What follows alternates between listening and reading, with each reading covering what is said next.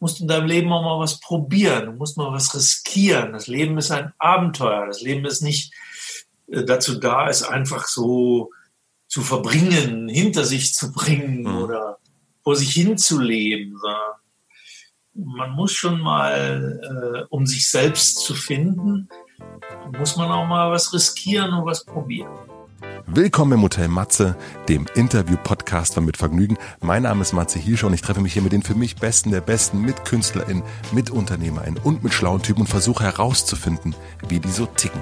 Mich interessiert, was sie antreibt, was sie inspiriert. Ich will wissen, wie ihr Alltag aussieht. Ich will wissen, warum sie das machen, was sie machen, wie sie das machen. Ich möchte von ihnen lernen. Ihr sollt von ihnen lernen und natürlich eine gute Zeit im Hotel Matze haben. Bevor ich euch meinen heutigen Gast vorstelle, möchte ich euch den Supporter vorstellen und das ist mal wieder mein altbekannter Freund für großartigen Sound zu jeder Gelegenheit und zwar, ihr könnt es euch schon vorstellen, Sonos. Sonos sorgt dafür, dass alles in eurem Zuhause richtig, richtig gut klingt. Dass ich daheim den kompakten Sonos One habe, das wisst ihr schon, habe ich schon tausendmal erzählt. Eine super Ergänzung dazu ist der Move. Das ist ein tragbarer Smart Speaker für Sound zum Mitnehmen, zum Beispiel von der Küche an den Schreibtisch ins Homeoffice oder dann in den Feierabend auf die Couch Couch, in den Garten oder den Balkon. Und wer möchte, kann dem Move schon morgens aus der Dusche den Lieblingssong zurufen. Er lässt sich nämlich per Sprache steuern.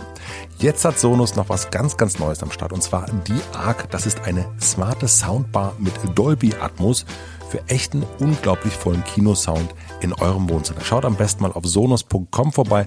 Da gibt es nämlich noch mehr Details zu allen Speakern, Smart Speakern, Soundbars, die eure Musik, Podcasts, Hörbücher, Filme, Serien und Games einfach großartig klingen lassen. Vielen herzlichen Dank an Sonos. Und nun zu meinem heutigen Gast. Mein heutiger Gast ist Axel Hacke. Axel Hacke lebt in München und ist Schriftsteller und Kolumnist. Man könnte auch sagen, er ist der deutschsprachige Kolumnist, denn seit über 30 Jahren schreibt er Kolumnen. Er schreibt über sich, über die Welt, über seine Familie, über alles, was am Leben interessant sein könnte. Er bezeichnet sich selbst als Spezialist fürs Allgemeine. Die Süddeutsche Zeitung ist seine journalistische Heimat. Ihm gehört quasi die letzte Seite vom SZ-Magazin. Angefangen hat er als Sportreporter. Er schrieb über Skifahren, obwohl er gar keine Ahnung davon hatte. Darüber sprechen wir. Erst mit Mitte 40 hat er sich getraut, sich selbstständig zu machen.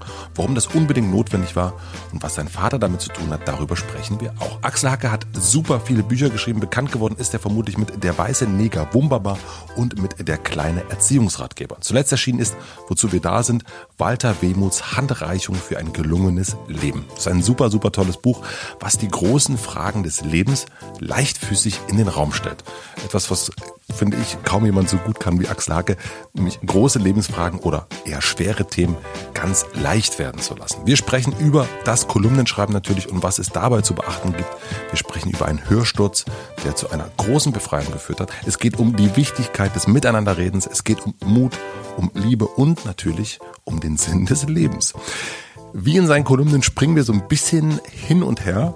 Ich freue mich sehr, wenn ihr mit uns mitspringt und wünsche euch viel Vergnügen im Hotel Matze mit Axel Hacke. Und in der Bahn und so und bin froh, wenn ich das nicht habe, sondern einfach in meinem Büro bleiben kann. Ist es zu Hause am schönsten?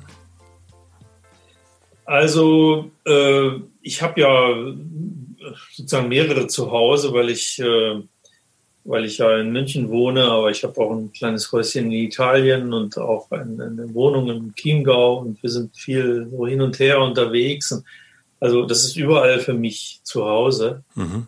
Ähm, und äh, ja, also ich bin schon ganz gerne im Hotel auch manchmal. Das kommt aber aufs Hotel an. Es gibt ja viele Hotels, in denen man nicht so gerne ist, aber es gibt schon auch schöne Hotels. Ich habe mein ganzes Leben viel in Hotels verbracht, weil ich ja 20 Jahre lang Zeitungsreporter war. Da ist das automatisch so, dass man äh, halt unterwegs lebt und ich kenne das nicht anders. Und deswegen bin ich aber auch wirklich gern zu Hause.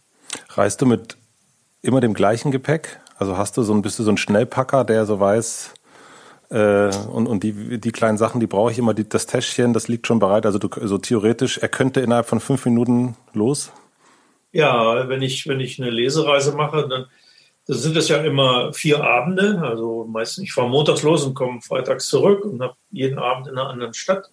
Und das ist immer derselbe Koffer und äh, an derselben Stelle im Koffer liegen die Sachen. Das sind dann halt äh, vier Oberhemden und äh, ein zweites Paar Schuhe. Das, das, hat alles seinen Platz in diesem Koffer. Das ist schnell gepackt. Also ich mache da nicht äh, äh, Theater. Du reist also auch mit leichtem Gepäck dann?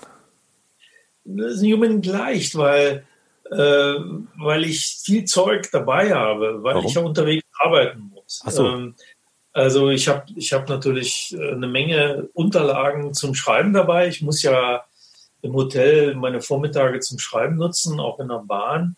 Da brauche ich dann oft die Unterlagen, äh, die ich für die Arbeit halt habe. Die habe ich in meinem, in meinem Köfferchen. Außerdem gehört zum Konzept meiner Lesung, dass ich vorher nie so genau weiß, was ich lesen werde. Das bedeutet aber, dass ich einen großen Teil meines Gesamtwerkes an Büchern auch mit mir rumschleppe. Das ist ein bisschen äh, umständlich und kompliziert und weil Papier schwer ist, eben auch sehr schwer. Ähm, aber es ist nun mal so. Ich, ich will nicht jeden Abend die gleiche Nummer abziehen. Ich, ich mache verschiedene Sachen. Ich überlege mir das oft erst auf der Bühne, was ich jetzt lese, wenn ich die Leute da so sehe und äh, bin ich jetzt zum ersten Mal oder war ich hier schon zehnmal, es spielt alles eine Rolle und diese Spontanität bei der Lesung, die spielt halt auch eine große Rolle und das ist der Nachteil davon ist halt, dass man einen schweren Koffer hat. Aber dass du das auch vom iPad oder so lesen würdest, kommt für dich nicht in Frage? Nein, nein. Also lesen auf der Bühne, das muss aus dem Buch sein. Also da, da kann ich jetzt nicht äh, vom, vom iPad oder vom Handy oder so. Das, das ist, nein, kommt nicht in Frage. Also da bin ich, ich lese ja auch selber Bücher auf Papier nur.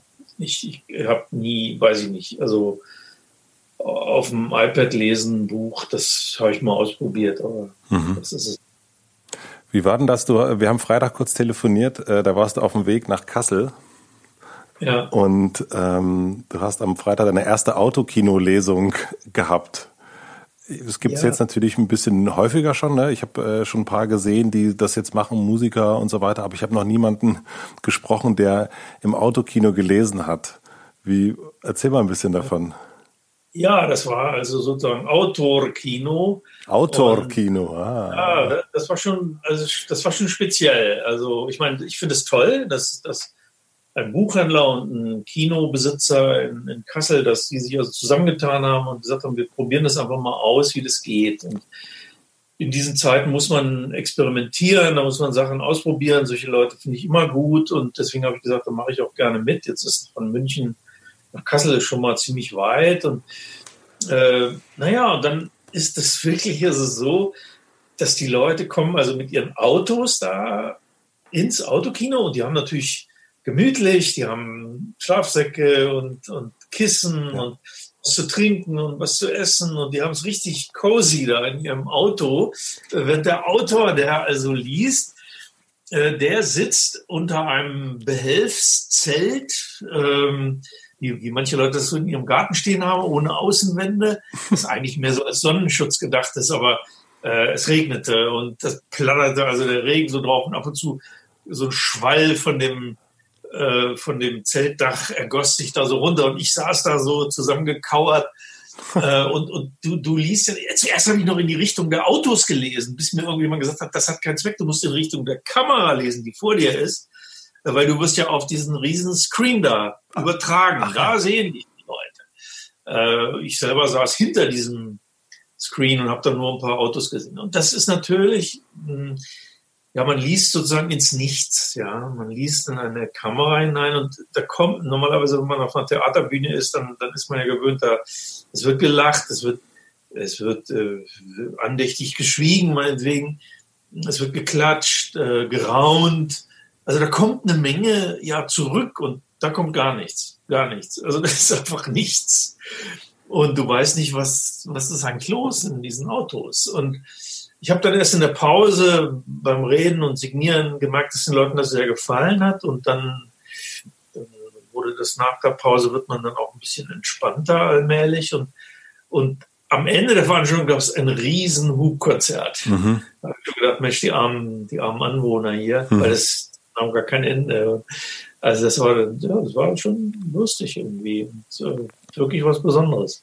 Und glaubst du, dass das so ein Weg ist, den du jetzt noch häufiger gehen wirst, oder sagst du, ach, ähm, ich, braucht dann doch oder äh, wünscht mir dann doch eher die intime Atmosphäre von einem Theater, wo eben genau das möglich ist.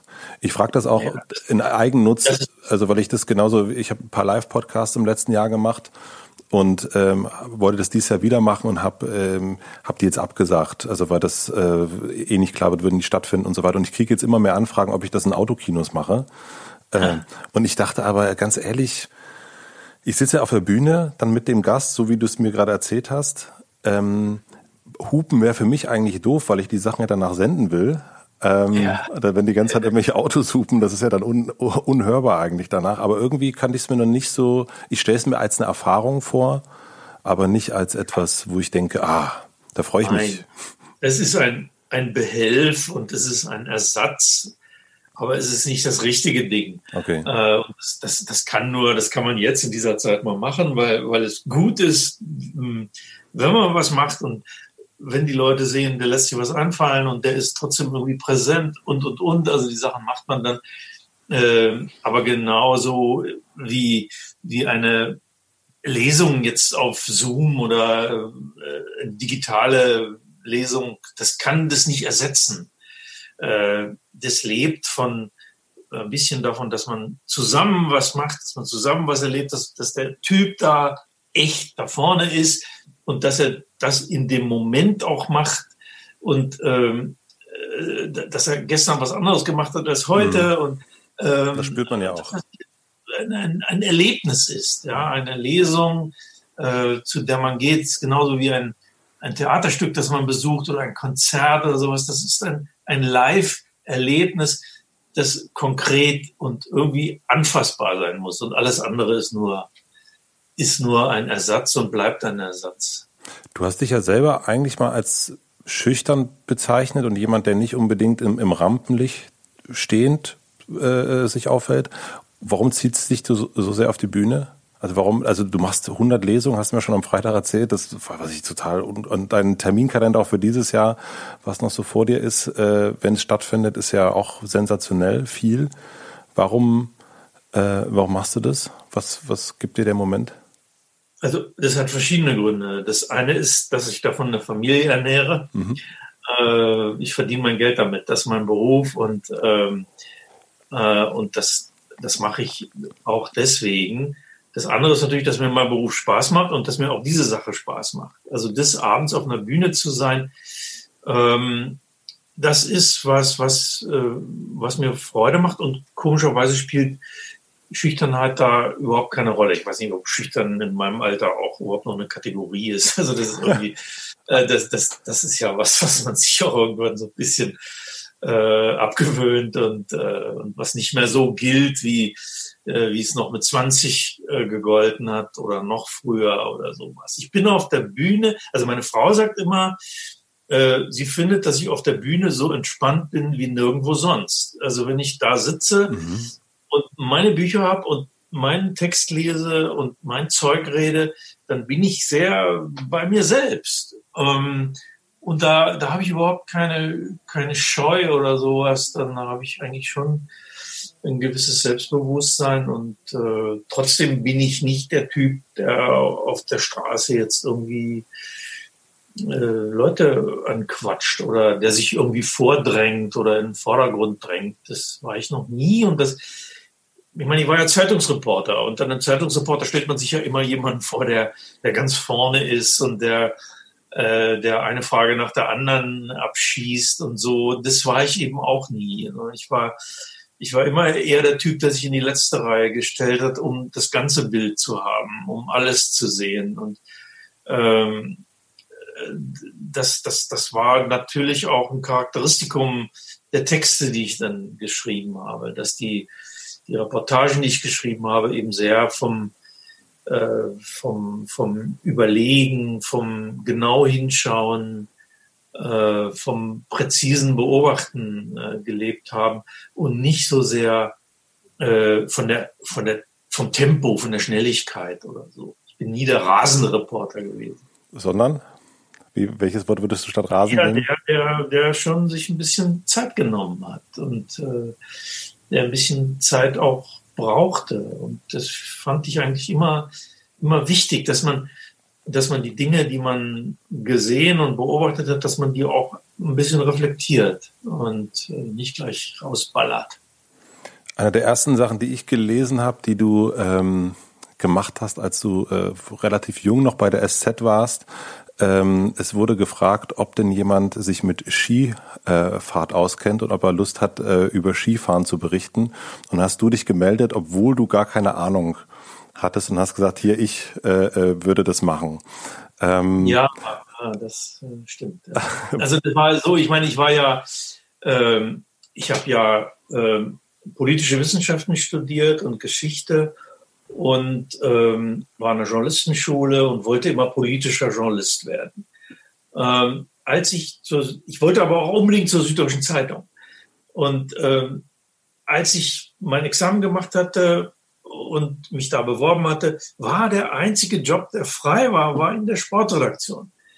Und dann habe ich gedacht, na, bevor ich jetzt irgendwie, äh, weiß ich nicht, wohin gehe äh, und dort politischer Journalist bei einer kleineren Zeitung werde, gehe ich zur Süddeutschen und bin da erstmal Sportreporter. Es wird mir schon gelingen, da irgendwie äh, wieder rauszukommen. Und so bin ich mehr durch, durch Zufall eigentlich vier Jahre lang äh, Sportreporter gewesen. Und da war ich nun gerade angekommen in dieser Redaktion und ich wollte natürlich was machen. Ich wollte nicht irgendwie über irgendwelche äh, ständig über rhythmische Sportgymnastik schreiben oder irgendwelche Randsportarten, sondern ich wollte wirklich daran. Und bei der Süddeutschen Zeitung spielte das alpine Skifahren eine große Rolle. Das mhm. wusste ich natürlich. Und es stand eine alpine Ski-WM in Schladming, 1982 war das.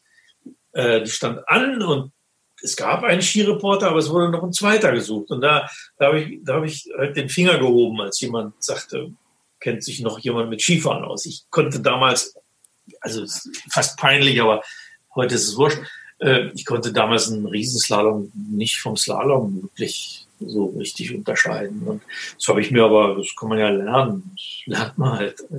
Dauert nicht so lange. Und dann bin ich da, ja, dann haben die gesagt, okay, dann, dann mach das mal. Und dann war ich natürlich schon, äh, da wurden jeden Tag zwei Sonderseiten gemacht. war ich richtig präsent in der Zeitung. Mhm. Und, ähm, äh, und, und mein Glück war, bei dieser Ski-WM in äh, Schladming war die, also in Österreich, da hat es eine, die ganze erste Woche lang nur geregnet. Äh, es fand überhaupt kein Rennen statt, gar nichts. Ne?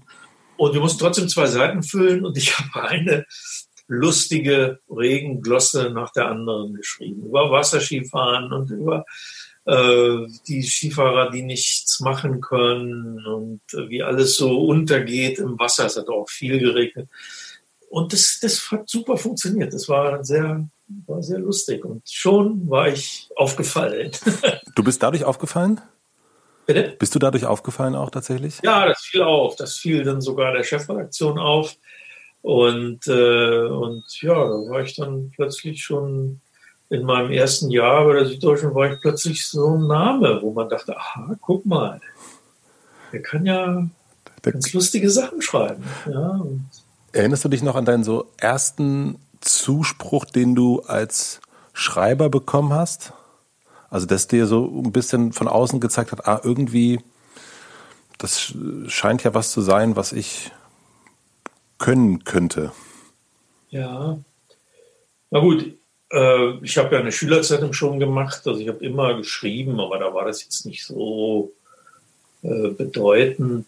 Nee, das war schon bei der Süddeutschen Zeitung dann. Also das, äh, das war etwas ganz Tolles äh, bei dieser Zeitung, dass, dass man da Sachen machen konnte, die wirklich irgendwie abgefahren waren und die, die nicht so ein purer Journalismus waren, sondern die, wo man sich was getraut hat und so besondere Dinge gemacht hat. Die haben es immer gedruckt. Also die haben dir deine Freiheit gegeben und haben dir da auch eine Resonanz drauf gegeben. Die haben dir gesagt, Mensch, ist ja toll was die da machen. Sowas, sowas hatten wir so noch nicht. Und das gefällt uns. Und also, dass so dieses, dieses Besondere und äh, Spezielle äh, eines Autors da sehr gewürdigt wurde. Das hat mir wahnsinnig geholfen. Also dieser Zuspruch, also dieses, also nicht die ganze Zeit am Text rumkritteln, sondern eher zu sagen, ach super, dass das anders ist? Ja, die, die Süddeutsche Zeitung hat ja auf ihrer Seite 1 so eine tägliche Kolumne des Streiflichts. Mhm, ja. Das gibt es schon seit 1946, also das ist wahrscheinlich die älteste Kolumne im, im, im deutschen Sprachraum so. Und ähm, die ist ja anonym, also da steht kein Name drunter. War noch nie so. Stand, war immer ähm, anonym. Und, ähm, und die betrachtet ja so das Zeitgeschehen aus einer besonderen Warte heraus. Also nicht äh, vom, vom politischen her jetzt so, sondern man kann sich da jedes Thema nehmen, aber es muss einen speziellen äh, Blickwinkel haben. Man muss, man muss ganz besonders auf eine Sache gucken können. Und da war es oft so, äh, dass ich, dass ich irgendwas geschrieben habe, wo ich dachte, also das war's jetzt. dafür, das werden Sie nicht drucken oder da schmeißen Sie dich raus und sowas. Und gerade da bei diesen Sachen haben Sie gesagt, ist ja toll, also großartig und her damit. Und das gibt einem natürlich ein enormes äh, Selbstbewusstsein auch, auch ein Gefühl, du machst was, was Besonderes, was Spezielles, ja, was, und gerade das wird hier gewünscht, ja, und das hat zu meiner Entwicklung so beim Schreiben enorm beigetragen. Das, das hat mir wahnsinnig viel geholfen. Also die, dieser Blick auf das oder die Würdigung des Besonderen.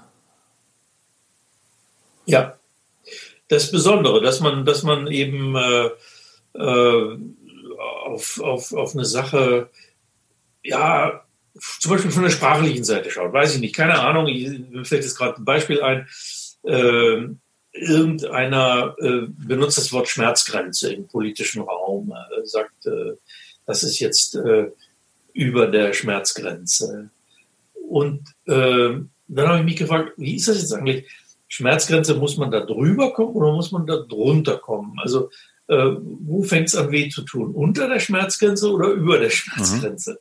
Ähm, und, und dann kann man wahnsinnig viel machen mit so, mit so einem Wort. Äh, man kann damit wahnsinnig spielen und man kann ja, auch das über das hohle Gerede von äh, Phrasen im, im, politischen Schreiben und man kann das alles an, an so einem einzigen Wort irgendwie aufhängen. Ja? Und äh, das ist ein das ist ein Spiel, das, äh, das wahnsinnig, mir immer wahnsinnig viel Spaß gemacht hat. Hattest du jemanden besonderen bei der Süddeutschen, der dir, also so eine Art Mentor, der dir so ein bisschen da durchgeholfen hat, den, der dir besonders Feedback gegeben hat? Und wenn ja, was war das für ein Feedback, außer dieses ähm, besondere Hervorheben? Ja, das war, äh, das waren verschiedene Leute, aber einer besonders, den, den wahrscheinlich kaum noch jemand kennt, er hieß Klaus-Heinrich Meyer, er lebt auch schon lange nicht mehr, war um einiges älter als ich und war, ein sehr, sehr, sehr spezieller Typ, ein Typ, wie er im Journalismus äh, heute kaum noch vorstellbar ist, der ein Büro hatte bis unter, unter die Decke vollgestopft mit den verschiedensten Büchern und äh, und der, der hat mich da sehr gefördert. Ja, der hat irgendwie, zum, zum Beispiel, als ich mein erstes dieser Streiflichter schreiben musste, da in den 80er Jahren mhm. war das, ähm, da mh, hm, war eine Konferenz gewesen morgens und, ähm, und da, als letztes wurde immer dieses Streiflichtthema gesucht und es gab keins. Niemand fand eins. Und dann hat der Chefredakteur gesagt, Mensch, das ist doch interessant. Wir haben jetzt Mai, Mitte Mai und es schneit. Herr Hacke, ist das nicht ein Thema für Sie? Mhm. Und ich war jung und hatte mich nicht wie die anderen hinter meiner Zeitung versteckt. Und weil es der Chefredakteur war, habe ich dann gesagt, ja, ja, okay. Und musste dann darüber schreiben, dass es im Mai irgendwie schneit. Ja, das ist verdammt äh, schwer. Äh, das liegt nicht auf der Hand. Ja, und das musste man um 5 Uhr nachmittags abgeben und um halb fünf hatte ich von 70 Zeilen 20 geschrieben. Und ich, ich kam auf den Flur mit, mit zerrauften Haaren und, und äh, wirklich durcheinander. Ja. Aber ich dachte, das war's jetzt. Gleich dein erster Text, das ist das Ende. Ja, weil du schaffst es nicht. Und die Zeitung kann ohne diese Strafrecht nicht erscheinen. Auf dem Flur traf ich diesen Klaus Heinrich Meyer, der meinen Zustand sofort erkannte. Und der sagte, äh, passen Sie auf, damals sitzen wir uns noch, passen Sie auf, Sie müssen mit dem Paternoster. In dieser Zeitung gab es einen Paternoster. Das sind diese Aufzüge, die nicht, äh, die nicht aufhören, die sich, die, die laufen ja. rundherum, einmal rundherum, oben durch so ein Man springt so rein, ne? System, man, man, man steigt ein und dann muss man oben nicht aussteigen. Und er sagt, Sie müssen einmal mit diesem Paternoster die große Runde fahren. Sie müssen nicht, Sie dürfen nicht aussteigen. sondern müssen einmal ganz rumfahren und dann da wieder aussteigen, wo sie eingestiegen sind. Das habe ich gemacht. Da fährt man dann oben rum, dann, dann fährt man da oben, da gibt es so Zahnräder und da dreht sich das alles so, da sieht man dieses Maschinenmonstrum da von innen. Das habe ich gemacht. Dauert eine Minute. Dann bin ich wieder ausgestiegen, bin in mein Büro gegangen und habe innerhalb von äh, Viertelstunde diesen Text zu Ende geschrieben. Das fand ich so, so charakteristisch, dass man sowas Ungewöhnliches macht, ja. Dass man sich nicht sagt, Junge, mach mal, das wird schon und äh, kann ich helfen oder äh, lass mich mal weiterschreiben oder irgendwie sowas, sondern dass man sowas sagt, ja, so. Und das war ja genau das. Man nimmt sich raus aus dieser Situation von Angst, Panik, äh, diese, dieser, diese Angst vor dem Block, ja, dass man, dass man blockiert ist. Man geht einfach raus in eine völlig andere Situation und dann wieder rein. Das fand ich so, so charakteristisch, ja. Aber das Spannende ist, fand ich, oder das Schöne ist, dass er ähm, dir eben das nicht sagt, ja, dann geh mal eine Runde spazieren oder denk mal an was, was anderes, dann wirst du schon drauf kommen, sondern dass er dich direkt in eine andere Situation verfrachtet hat. Und äh, in so einem Moment denkt man wahrscheinlich als äh, äh, junger Spund oder jüngerer Spund, was will er denn mit dem, was will er, was, was, was soll es mir denn sagen? Und dann passiert es einfach. Also er hat es dich direkt erfahren lassen. Das ist ja super. Ja, ja, direkt erfahren lassen. Und, und das war, das war ein sehr, war ein politischer Journalist, aber gleichzeitig ein Kind irgendwie. Also er war ein, ein sehr, äh, sehr verspielter Mensch. Also wir hatten damals in der Süddeutschen Zeitung zum Beispiel noch eine Rohrpost, mhm. ja. Ähm, und in dieser Rohrpost haben wir dann ähm, haben wir dann auch mal eine Weißwurst verschickt oder solche Sachen. Äh, mal gucken, ob die ankommt und, und was damit so geschieht. Also so, so äh, wirklich ein bisschen, bisschen infantile Dinge, die aber Freude gemacht haben. Also weil der, der, dieser, dieser äh, Flügel, in dem die Strafliteratoren damals saßen, das war auch so der Artistenflügel. Äh, das waren die Leute, von denen man sagte, naja, ähm, Künstler. Aber die dürfen das. die dürfen eine Weißwurst verschicken. Wir machen eine klitzekleine Werbeunterbrechung. Mein heutiger Werbepartner ist Moulin Rouge, das Musical. Sicher habt ihr schon mal von dem berühmten Nachtclub Moulin Rouge in Paris gehört. Dazu gibt es exklusiv in Köln ein spektakuläres Musical, das im Jahr 1899 spielt und auf dem gleichnamigen Oscar-prämierten Film von Bess Luhrmann basiert. Nicht nur der Film, sondern auch das Musical konnte schon zahlreiche Zuschauerinnen und Zuschauer begeistern und gilt deswegen als das aktuell erfolgreichste Musical in Deutschland. Es hat sogar schon zehn Tony Awards abgestaubt. Falls ihr nicht wisst, was die Tony Awards sind, ich wusste das auch nicht. Es handelt sich dabei um den wichtigsten Theater- und Musicalpreis, also quasi vergleichbar mit dem Oscar in dieser Kategorie. Sollte man sich also nicht entgehen lassen, das Musical. Wenn ihr nun Lust habt auf große Emotionen und einen Soundtrack quer durch die Popmusikgeschichte, solltet ihr euch ein Ticket sichern. Das gibt es bereits ab 59,90 Euro und den Link findet ihr natürlich wie immer in meinem Linktree in den Shownotes. Vielen Dank an Moulin Rouge, das Musical, für die Unterstützung dieser Folge. Und nun zurück zum Gespräch. Du warst dann sehr lange bei der SZ angestellt und ich habe das äh, in dem Podcast, mit, äh, den du mit Stefanie Luxert gemacht hast, äh, gehört, dass du eines Morgens mit einem ganz, ganz großen Brummen aufgewacht bist. Das Brummen hat dir gesagt, du äh, musst dich eigentlich trauen, die Zeitung, die, die Festanstellung zu verlassen. Und willst mich mal in die Situation nehmen, weil ich habe es nicht so richtig verstanden, auch von dem, was du jetzt gerade erzählst, weil eigentlich, und das, was ich nicht verstanden habe, ist, das scheint ja der Job, den du da gemacht hast. Du hattest dann auch schon eine Kolumne das hörte sich jetzt irgendwie jetzt auch nicht als super anstrengend an, äh, sondern auch so ein bisschen äh, nett. Aber dennoch hattest du irgendwie, so ein, also es hat quasi zum Hörsturz geführt, dass du da weg musst. Ja, das Brummen war ja ein Hörsturz und ähm, es ist natürlich so, ich habe es lustige Sachen erzählt, ähm, aber äh, im Ganzen war diese Arbeit bei der Zeitung natürlich auch sehr stressig. Also also zum Beispiel, ich habe ja nicht nur dieses Streiflich geschrieben, sondern ich war im Reporter. Reporter heißt, du bist montags weggefahren und musstest für den Samstag eine ganze Zeitungsseite füllen. Ähm, das heißt, du hast die ganze Woche recherchiert, musstest dann bis Freitagmittag eine ganze Zeitungsseite geschrieben haben, über irgendein Thema.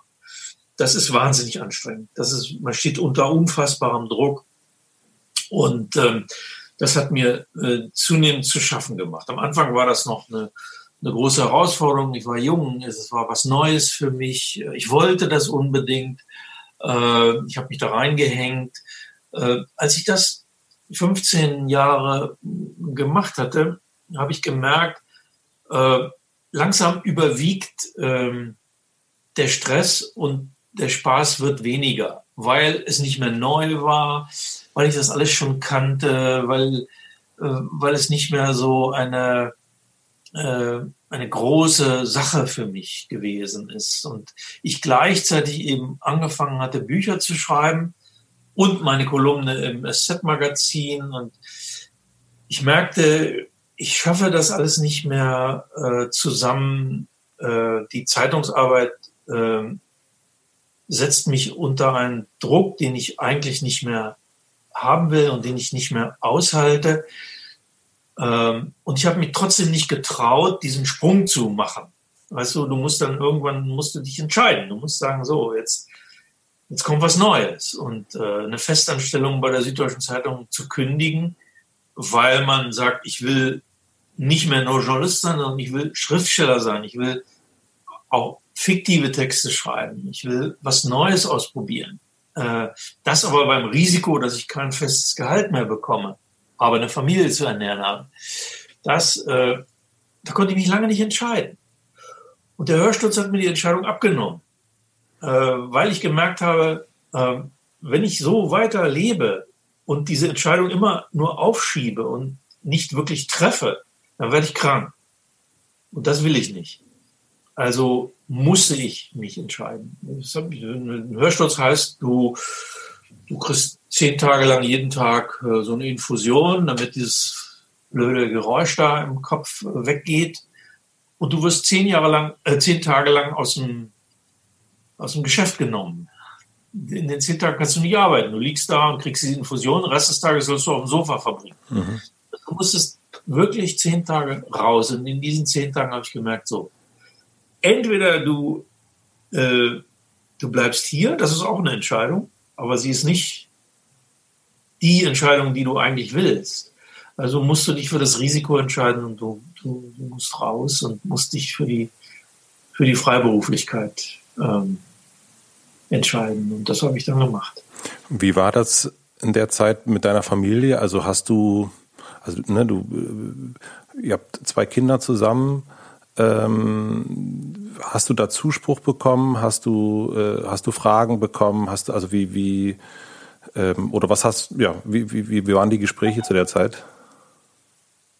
Also meine Frau hat das immer unterstützt. Äh, die hat immer gesagt, du musst das machen. Die ist ja diejenige gewesen, die, äh, die mir, äh, die mir zugesprochen hat bei dieser Sache. Was, was mir, was mich gehindert hat, war sozusagen mehr die Stimme meines Vaters, der ein Beamter war sehr auf Sicherheit bedacht im Leben, der sozusagen die, die, die lebte da nicht mehr, aber der irgendwo in mir drin immer gesagt hat, Junge, Sicherheit ist alles. Und ich musste mich gegen ihn auch entscheiden. Ich musste mich gegen die Stimme meines Vaters und meiner Eltern äh, entscheiden, äh, das zu tun. Und ähm, äh, die, die Gespräche waren in meiner Familie, die waren, äh, die waren sehr gut, weil meine Frau immer gesagt hat, du musst das machen, du musst, äh, musst in deinem Leben auch mal was probieren, du musst mal was riskieren. Das Leben ist ein Abenteuer, das Leben ist nicht äh, dazu da, es einfach so zu verbringen, hinter sich zu bringen mhm. oder vor sich hinzuleben, sondern man muss schon mal, äh, um sich selbst zu finden, muss man auch mal was riskieren und was probieren. Und also ich meine, dass der Vater so lange noch so gewirkt hat, du warst dann 44, glaube ich, ne, wenn ich das richtig gelesen habe, äh, zu der Zeit. Ähm, äh, als ich gekündigt habe, war ich 44, ja. Mein Vater war sechs Jahre zuvor gestorben, meine Mutter war im Jahr davor gestorben. Ich habe hab die Entscheidung erst getroffen, dass meine Eltern beide nicht mehr lebten. Was glaubt? Äh, ja, ich meine, das ist eine sehr wirkmächtige Eltern sind eine äußerst wirkmächtige Instanz oder können es sein. ähm, in einer bestimmten äh, Hinsicht. Und äh, bei mir war das so. Das ist äh, die Stimme meines Vaters höre ich heute noch manchmal. Krass. Ich habe den, den äh, Gabor Steingart interviewt am Anfang des Jahres, ähm, ja. auch Journalist, und der hatte das genauso. Also dass auch selbst ähm, sein Vater, der äh, auch schon länger verstorben ist, dass es auch heute noch darum geht, ihn stolz zu machen, äh, obwohl er schon tot ist. Also ob das ist immer noch so, so ein Gedanke ist, ähm, der so antreibt und ähm, das, das hat mich total berührt, als er das so erzählt hat, weil ich das so, äh, weil ich dachte, ja krass, wenn das, wenn es über den Tod hinausgeht, und das ist ja bei dir genauso, ne, dass es nicht, es hört nicht auf. Also es ist äh, trotzdem noch so eine, so eine Hand, äh, ob die nun, äh, äh, äh, woher die nun kommt, das, das, hast du das, hast du das rausgefunden, woher das kommt? Ähm, das ist bei mir nicht mehr. Also ich, mir geht es heute nicht mehr darum, meine Eltern äh, stolz zu machen. Also ich finde, äh, in einem gewissen Alter sollte man sich davon noch befreit haben und seinen, seinen eigenen Weg äh, irgendwie gefunden haben und so. Aber es war definitiv ähm, in, der, in, in, in meiner Anfangsgeschichte, in meiner Berufswahl, äh, Journalist zu werden, war das entscheidend. Also so, so, diesen Beruf gab es in meiner Familie ja vorher nicht. Ja. Mhm. Niemand hat irgendwie sowas gemacht. Ich habe kein Vorbild dafür gehabt. Ähm, es ist nur so gewesen, äh, dass, dass, dass mein Vater äh, natürlich Jahrgang 1920 gleich zu Anfang des Krieges Soldat geworden, äh, sieben Jahre lang äh, als Soldat äh, gewesen im Krieg, kriegsverletzt. Der war traumatisiert äh, von dieser Zeit. Und das war ohnehin keine Generation, die äh, viel Gefühl irgendwie gezeigt hätte oder so. Also mein Vater war, ähm, war dann doch in, da war er nicht der Einzige seiner Generation, oft eher stumm und ähm, in sich zurückgezogen. Äh, das war, war keiner, der jemals in meinem Leben äh, zu mir gesagt hätte, ich liebe dich oder so etwas, was man heute ganz selbstverständlich zu seinen Kindern ja sagt. Ja, das kam da nicht vor. Und ähm, äh, wenn ich meinen Vater wirklich lebendig gesehen habe, emotional, das war am Sonntagmittag, wenn der internationale Frühschoppen im Fernsehen lief. Das ist eine heute weitgehend vergessene Sendung, äh, in der äh, sechs Journalisten aus fünf Ländern, so ist das immer, über die Welt läufte, diskutierten. Und die saßen im Studio, der Moderator Werner Höfer, und die kamen aus verschiedensten Ländern, die sprachen auch nicht alle gut Deutsch, sie radebrechten da so vor sich hin, waren aber oft sehr temperamentvolle Leute, die rauchten, unvorstellbar heute. Die tranken Wein während dieser Sendung. Es hieß ja auch Frühshoppen. Ähm, das heißt, je länger die Sendung dauerte, desto äh, emotionaler wurde es. Und da äh, geriet mein Vater manchmal richtig aus dem Häuschen. Der erzählte uns begeistert noch hinterher von dieser Sendung und sowas. Und da habe ich gedacht, aha, wenn man Journalist ist, dann sitzt man vielleicht in so einer Sendung und dann, das ist der Punkt, an dem dein Vater emotional reagiert. Und ich glaube, das hat bei mir im Unterbewusstsein eine große Rolle gespielt, dass ich mir gesagt habe, aha, das ist ein Beruf, den findet mein Vater irgendwie toll. Und, äh, und auf den reagiert er mit einer solchen Lebendigkeit und einer solchen Emphase. Äh, und ich glaube, das war ein, äh, einer der Gründe, warum ich, äh, warum ich dann Journalist geworden bin. Ich weiß nicht. Äh, ich weiß nicht. Ich dachte, das, hm. das mag mein Vater. ja. Ich weiß nicht, ob das zu persönlich ist. Also dann, ich, ich frage und wenn du sagst irgendwie, äh, dann schneide ich es raus. Ähm, wie konntest du dich davon lösen? Was hat dir geholfen? Naja, das, was vielen Menschen hilft in solchen Situationen, äh, Psychotherapie, Psychoanalyse, also ein bisschen zu überlegen, wer bin ich eigentlich, wo komme ich her, wo will ich hin? Äh, einfach die eigene Person ein bisschen äh, genauer anzuschauen und sich zu überlegen, was was, äh, wo hat mein Leben angefangen und äh, wo, wo, soll es hingehen? Was, also das ist, das ist, äh, glaube ich, äh, sehr wichtig, wenn man, äh, wenn man sowas macht, wie, wie ich. Für mich war es immer sehr wichtig, äh, das zu machen. Hat in meinem Leben äh, eine große Rolle gespielt und hat mir auch, äh, hat mir auch wahnsinnig, äh, wahnsinnig geholfen. Diese Entscheidung ähm, zu treffen, ähm, damals die, die, das hat sich vorhin mit dem Hörsturz so angehört, als ob ich das auf einmal gemacht hätte, aber das habe ich nicht. Ich habe ich hab mir zum Beispiel auch schon vorher mal ein halbes Jahr unbezahlten Urlaub bei der Zeitung genommen, habe mir ein Vierteljahr eine Wohnung in Venedig genommen, weil ich dachte, äh, da kann ich schreiben und so. Es war das schlimmste Vierteljahr meines Lebens in Venedig,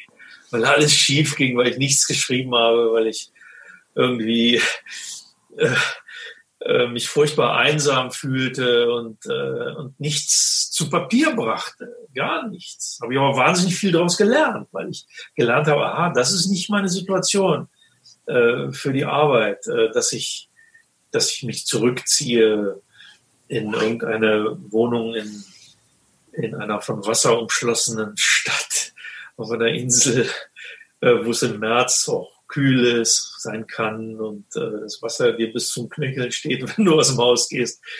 Also ähm, ich habe aus diesen Fehlern dann auch, es war ein Fehler, nach Venedig zu gehen, aber es war ein Fehler, aus dem ich viel gelernt habe. Und äh, man muss sich halt auch trauen, diese, äh, diese Fehler zu machen. Man muss was ausprobieren, man muss experimentieren auch mal.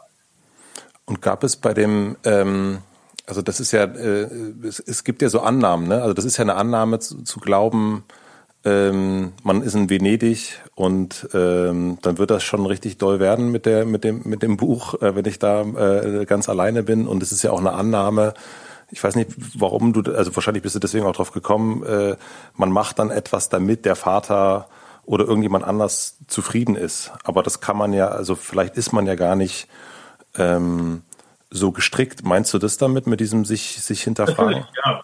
Also äh, du, du bist ja nicht dein Vater. Dein Vater ist eine andere Person mit einer anderen Lebensgeschichte, mit anderen Prägungen. Ähm, diese Prägungen übertragen sich natürlich auf dich ähm, äh, erstmal.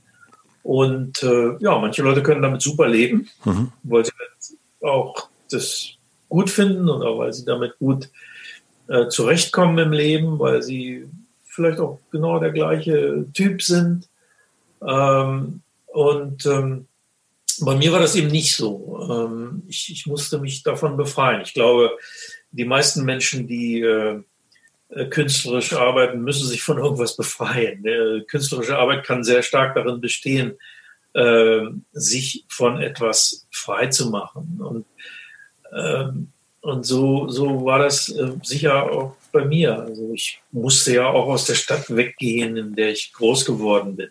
Ich habe nichts gegen die Stadt, gegen Braunschweig, aber ich musste da weg. Äh, du musst, du musst äh, dann irgendwie auch ein neues Leben irgendwie anfangen. Und musst, das war für mich ja schon ein Riesenschritt, nach München zu ziehen. Das war mir am Anfang überhaupt nicht geheuer. Also es war war ein großer Aufbruch an diese Journalistenschule zu gehen, die einen großen Ruf hatte und berühmt war. Und ja, ich bin da mit großer Euphorie so in die, in die Welt aufgebrochen, aber gleichzeitig äh, im Inneren hatte ich immer wahnsinnige Angst auch. Ja. Was hat dir geholfen, dich so von den Dingen so zu befreien? Also gab es also eine Frage, die man dir gestellt hat oder oder also was was würdest du rückblickend sagen, was das so war? Was, wo du ah ja, jetzt merke ich, okay, damit ging es dann.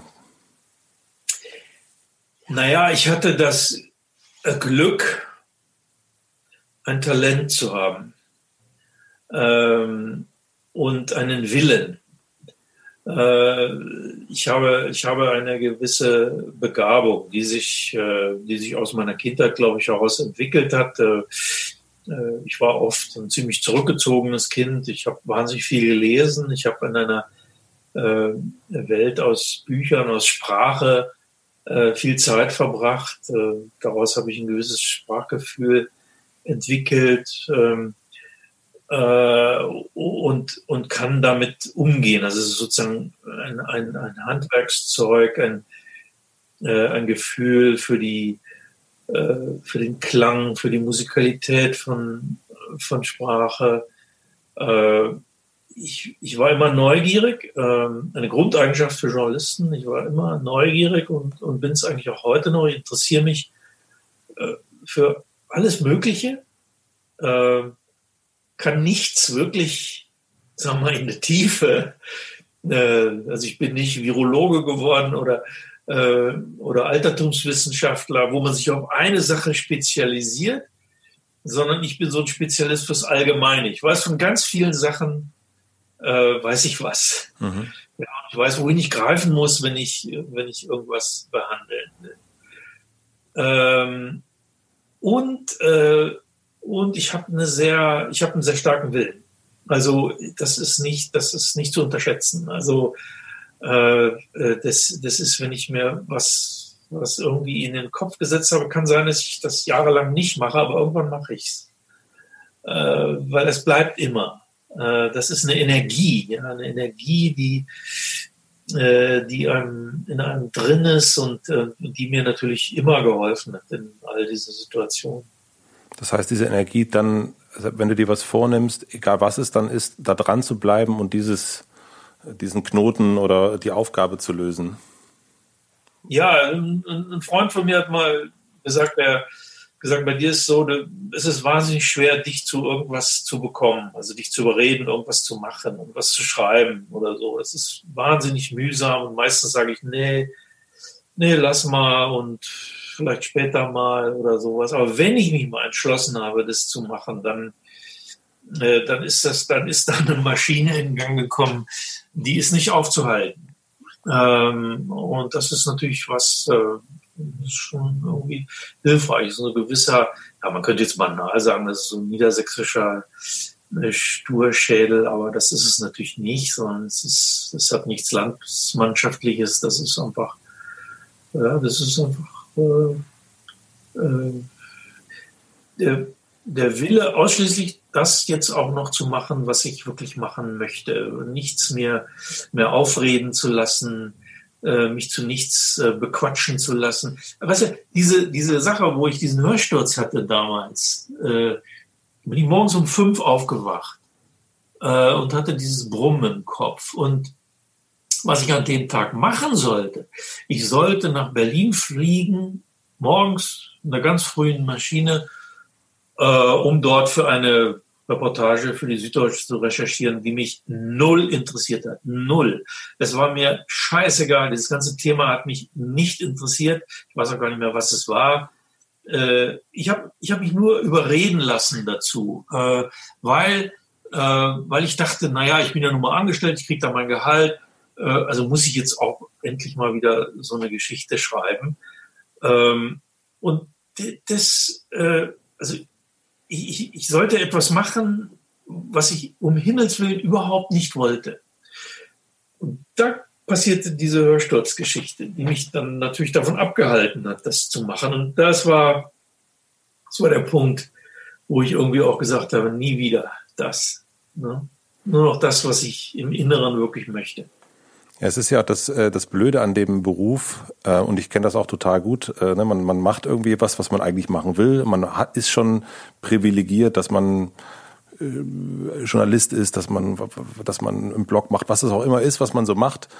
Und dann äh, gefällt einem das nicht so richtig ähm, weil es natürlich da auch Sachen gibt, die irgendwie äh, nicht so passend sind und dann denkt man sich, jetzt sei doch mal dankbarer, jetzt ist, ist ja nicht so schlimm, andere müssen den ganzen Tag auf dem Bau arbeiten oder was auch immer. So war das bei mir immer. Der Gedanke ist ja auch nicht falsch. Äh, der Gedanke ist ja auch nicht falsch, einer gewissen Dankbarkeit äh, dafür, dass man die Sachen äh, machen kann, äh, die man macht. Ja, das, äh, das ist eine, eine Haltung, die man, die, die schon schön ist, ja, dass man sagt, ja, ich bin dankbar, also ich bin dankbar dafür zum Beispiel, dass ich morgens in, äh, in, in, in mein Büro gehen kann und, äh, und mich darauf freue. Wie viele Menschen gibt es, die sich nicht im geringsten darauf freuen, in ihr Büro zu gehen? Ich freue mich jeden Morgen wieder darüber, dass ich, dass ich dahin gehen kann. Und ich habe äh, in meinen Zeitungsjahren, die ja nun auch schon eine Weile her sind, also ich mache ja schon seit 20 Jahren, äh, was anderes. Ähm, ich habe in, in den Zeitungsjahren damals viele Leute erlebt, äh, die verdammt viel gejammert haben den ganzen Tag. Ja. Ähm, sich beklagt haben, äh, was sie jetzt schon wieder machen müssen, was der Chefredakteur gerade gesagt hat und, und, und. Das waren aber die goldenen Jahre des Zeitungswesens. Ja. Mhm. Niemals später konnte man so frei, so unbehelligt, äh, so äh, nicht bedrängt arbeiten und halbwegs ordentlich bezahlt, auch kein Vergleich zu heute. Und viele Menschen, die ich kenne, haben diese goldenen Jahre des Zeitungswesens mit Jammern verbracht. Und das ist natürlich keine, keine gute Haltung. Die tut einem selber auch nicht gut. Wenn man sagt, ich finde es scheiße hier, dann sollte man sich was anderes überlegen. Ja. Also dann sollte man äh, die, die so konsequent äh, auch sein und sich nicht dahinter verstecken und immer sagen, es geht aber nicht anders. Es geht schon anders, wenn man es wirklich will, glaube ich. Oft. Nicht bei jedem, aber es geht schon. Und äh, jetzt bist du ja wie lange? Seit also ja, über 20 Jahre selbstständig. Ähm, Gab es irgendwann eine Situation, die die Angst, die du davor hattest, das zu tun, bestätigt hätte? Kompliziert gestellte Frage. Ähm. ja, aber ich verstehe sie trotzdem. Sehr gut. Äh, äh, naja, also äh, die Angst bleibt einem, ja. Äh, die, die Angst geht ja nicht weg. Also Angst hat man trotzdem. Man geht nur anders mit ihr um. Also die, die Angst, äh, die, die schüttet man nicht weg und man wird kein anderer Mensch, sondern äh, man lernt nur mit der Angst anders umzugehen. Natürlich habe ich jeden Tag, äh, gerade jetzt in diesen Zeiten, äh, Zukunftsangst und, äh, und denke, das hat jeder Selbstständige. Das ist so ziemlich normal. Ähm, man lernt nur, die ein bisschen einzuordnen und zu sagen, ja, ja, das ist, das ist eine Sache, die kennst du gut, ein alter Freund, ja, oder ein alter Feind, ähm, aber die, das gehört zu dir, dass du, ähm, dass du Angst hast und du weißt, äh, woher sie kommt und ähm, du weißt aber auch, damit umzugehen. Du weißt, äh, dass du es noch immer geschafft hast. Äh, Du weißt, dass du eine Begabung hast, die nicht einfach verschwindet. Äh, du weißt, wie du es machen musst, dass du nicht blockierst, äh, dass du nicht äh, morgens vor deinem Bildschirm sitzt und vor lauter Panik nichts da reinschreiben kannst. Mit all diesen Dingen hast du ein bisschen gelernt, umzugehen. Das ist das, worauf es ankommt. Es kommt nicht darauf an, zu denken, ich bringe die Angst zum Verschwinden. Das, das ist nicht so, äh, sondern du, du lernst sie einzuordnen. Ich habe ähm, ganz viele Menschen getroffen hier für den Podcast, die in, im weitesten Sinne etwas Kreatives machen. Und was ich irgendwann festgestellt habe, ist so die, dass, das, dass die Existenzangst, ganz am Anfang hat man die ähm, weil man irgendwie noch nicht davon leben kann. Man will irgendwie mit seiner Kunst äh, eine Existenz aufbauen und hat also deswegen eine, eine Angst. Und dann irgendwann, wenn man es dann kann, hat man die Existenzangst, es wieder zu verlieren.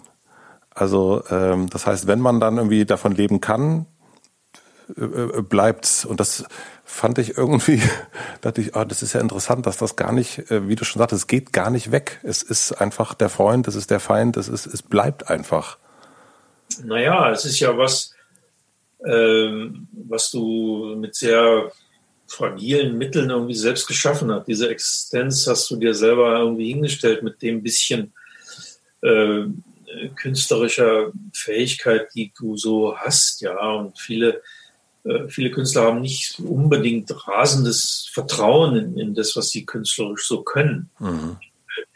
Weiß ich nicht, das ist ein bisschen unterschiedlich äh, bei den vielleicht sogar bei den einzelnen Künsten. Ich kenne Maler äh, zum Beispiel, die, äh, die ihre eigene Arbeit schon ganz toll finden.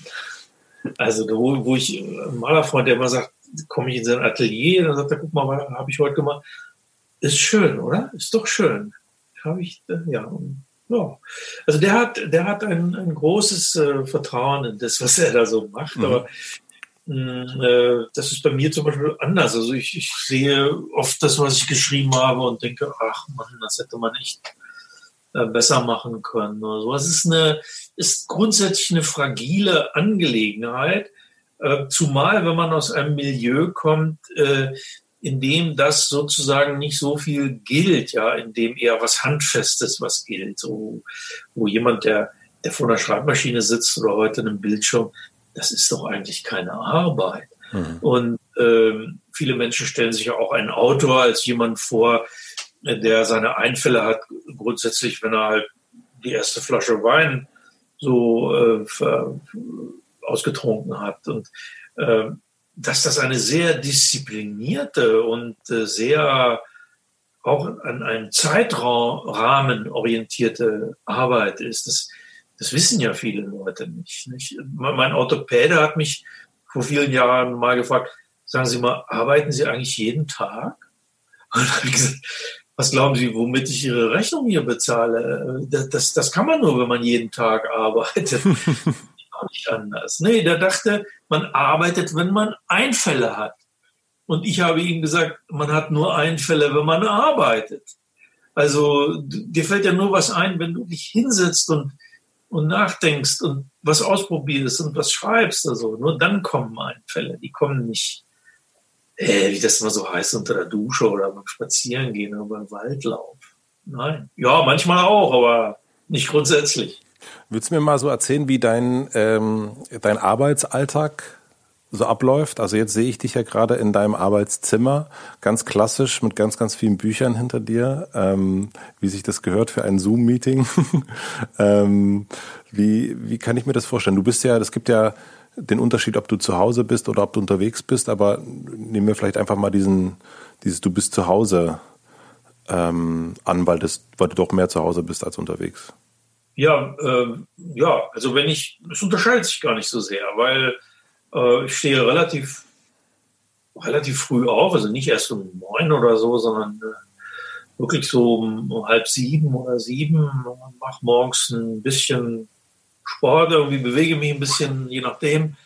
Ähm, äh, gehe in Zeiten, wo nicht Corona herrscht, äh, in ein Café äh, und frühstücke dort, lese ein bisschen Zeitung und bin äh, spätestens um halb neun in meinem Büro. Wieso? Oder wenn ich Bitte? Wieso liest du äh, oder du frühstückst du in einem Café und nicht zu Hause mit, Ach, mit deiner ich morgens noch mal ein paar Leute sehe. Das ist ganz schön irgendwie.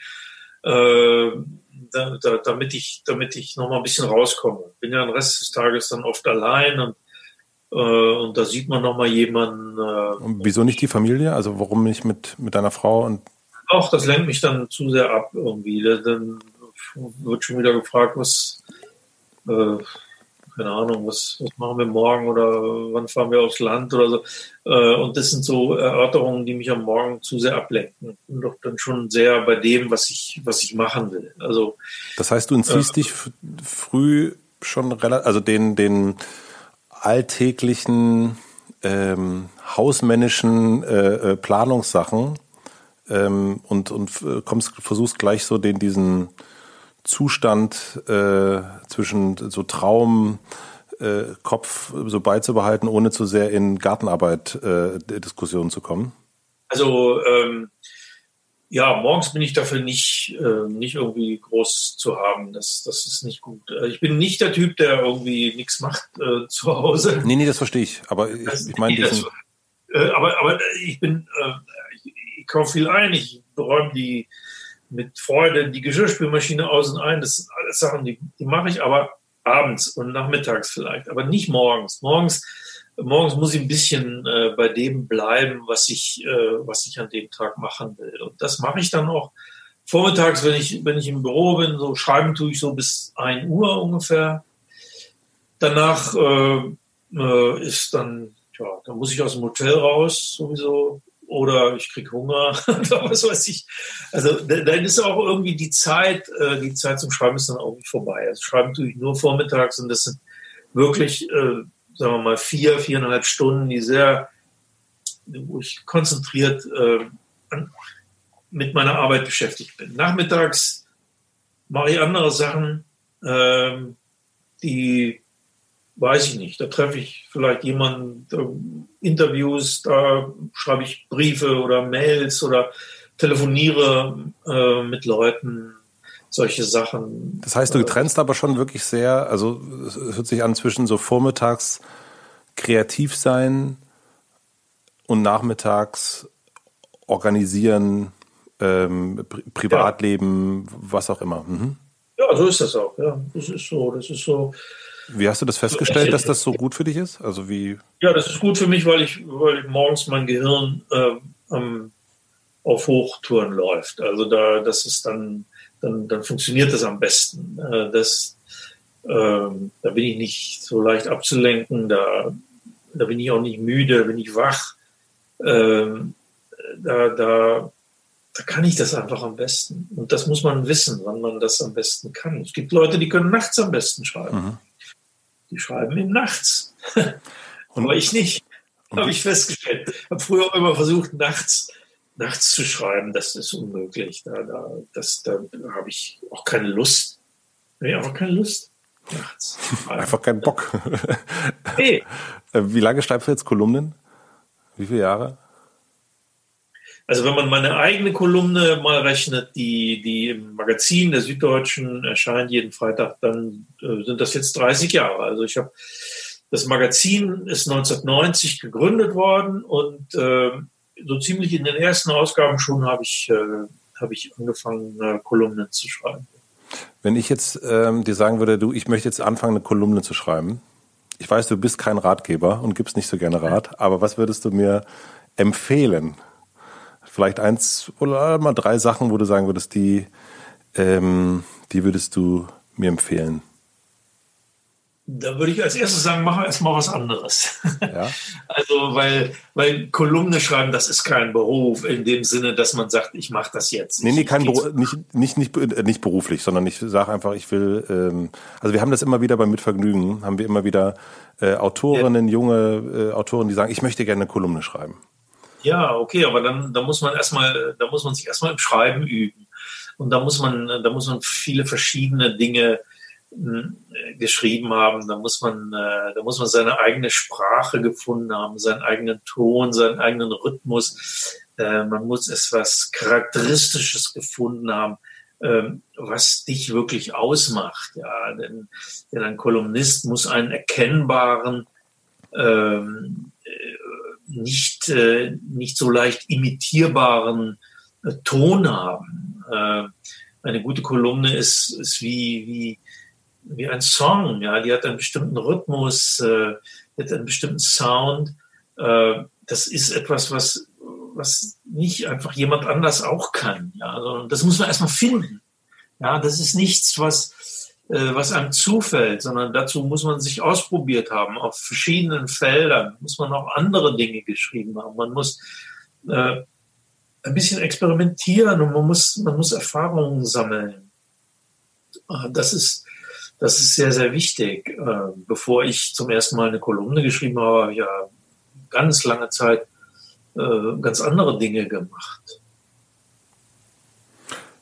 Also das ist, ähm, ja, das, hm, das wäre mein, mein Punkt zu sagen, äh, man wird nicht einfach äh, Kolumnist, wie man, weiß ich nicht, irgendwas anderes wird. Fliesenleger oder so. Das ist, das ist, das ist was, äh, was nicht, was man nicht von heute auf morgen so, so machen kann. Fiel dir das schwer, dein Blick zu ändern, also diesen Reporterblick auf die Welt nach außen äh, zu Kolumnisten? Dass der Blick so unterschiedlich ist. Der Blick ist eigentlich der gleiche. Äh, viele, viele Kolumnen von mir, gerade am Anfang, die ich geschrieben habe über, über die Familie, über das Familienleben, die sind ja mit einem Reporterblick äh, eigentlich geschrieben. Also mit, äh, aus einer Beobachtungshaltung heraus. Mhm. Was einschließt, auch sich selbst zu beobachten, auch zu schauen, wie, äh, äh, wie, wie gehe ich eigentlich damit um, was, was mache ich eigentlich. Ja? Das ist, das ist der Reporterblick, der ist da auch äh, durchaus drin. Da kommen noch natürlich im Laufe der Zeit noch ein paar andere Sachen dazu. Ähm, aber es ist auch mit einer gewissen, die Grundeigenschaft des Reporters ist ja Neugierde. Mhm. Der will was wissen. Und der will es wirklich wissen. Der will nicht nur irgendwie mal schnell irgendwie so, und der will wirklich wissen, warum und wieso und äh, wie kann man das erklären und Ähm, und äh, diese Neugierde, die ist, die ist, die ist mir irgendwie, das ist schon eine, so eine, so eine Eigenschaft äh, von mir, die ich, die ich, die, die gehört einfach irgendwie dazu. Ja, ich, ich nehme manchmal ein Buch in die Hand zu irgendeinem Thema, wo ich dachte, also, wieso, wieso soll mich das jetzt, und plötzlich packt mich das irgendwie. Ja. Jetzt in dieser Corona-Zeit habe ich ganz viel so naturkundliche Bücher gelesen. Mhm. Ich, äh, Bücher über Käfer und äh, Schmetterlinge gelesen und äh, äh, bin allein im Wald spazieren gegangen an so einem kleinen Bach entlang und habe diesen Bach verfolgt irgendwie und geschaut, was da so, was da so passiert und die Biber gesehen und, äh, und habe gedacht, verdammt nochmal, das ist ja interessant. Äh, das wäre auch was, was ich eigentlich im Leben auch gern gemacht hätte. Vielleicht Förster zu sein oder so, ja. Aber als Journalist, als, als äh, Kolumnist, Journalist kannst du es ja im Grunde sein, ein bisschen so, zumindest für ein, für ein paar Tage. ja, natürlich, das kann man, das ist, das ist natürlich toll. Das fließt natürlich auch in die Arbeit ein. Natürlich habe ich auch gleich darüber dann was geschrieben. Das ist in der Kolumne natürlich auch gleich, gleich vorgekommen. Du hast in, also in deiner Kolumne, also gerade beim Erziehungsratgeber und auch später hast du ja, deine Familie spielt immer wieder eine Rolle. Deine Frau hieß dann äh, Paola, glaube ich, ne, war das? Ähm, ja. Und dein Sohn hieß Luis, genau. Ähm, also der, der, aber nicht der echte sozusagen, sondern der Kolumnen äh, Luis ich habe in deinem Podcast hast du eine Kolumne vorgelesen, äh, hast du deiner Frau eine Kolumne vorgelesen. Da ging es um den Besuch eines Kinos.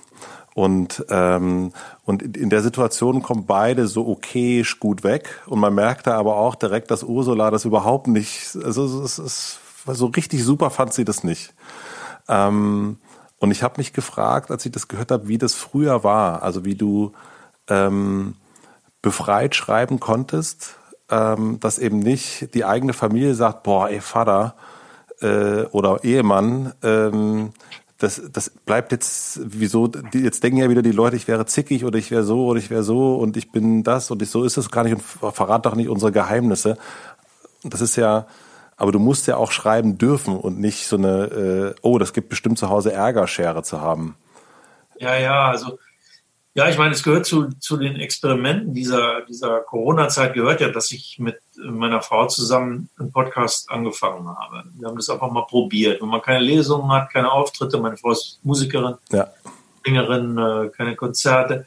Also wenn man alles nicht hat, wie gesagt, dann setzen wir uns halt zusammen ins Studio und reden über, über all das. Und sie macht Musik und ich lese was. Ja. Äh, und so ist dieser, dieser Podcast äh, entstanden, den wir da jetzt machen. Und da habe ich eben, ja, weil ich ja immer was lese und, äh, ähm, und, und, da habe ich in einer Folge diese Kinokolumne vorgelesen, nicht wissend, dass sie ausgerechnet diesen Text überhaupt nicht mochte.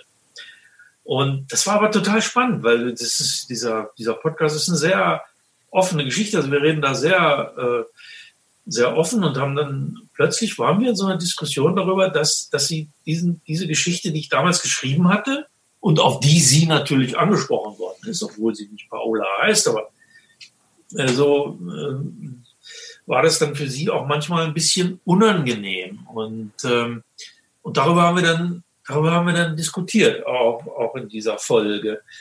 Ähm, und das, das sind wir natürlich zurückgekommen in die Zeit, in der ich das gemacht habe, in den 90er Jahren ähm, wo viele dieser Anfang der, der 2000, 2001, 2002, wo ich diese Sachen gemacht habe und äh, wo man natürlich sagen muss, äh, das hätte ich nicht machen können, wenn meine Familie das nicht gemocht hätte. Also ähm, mhm.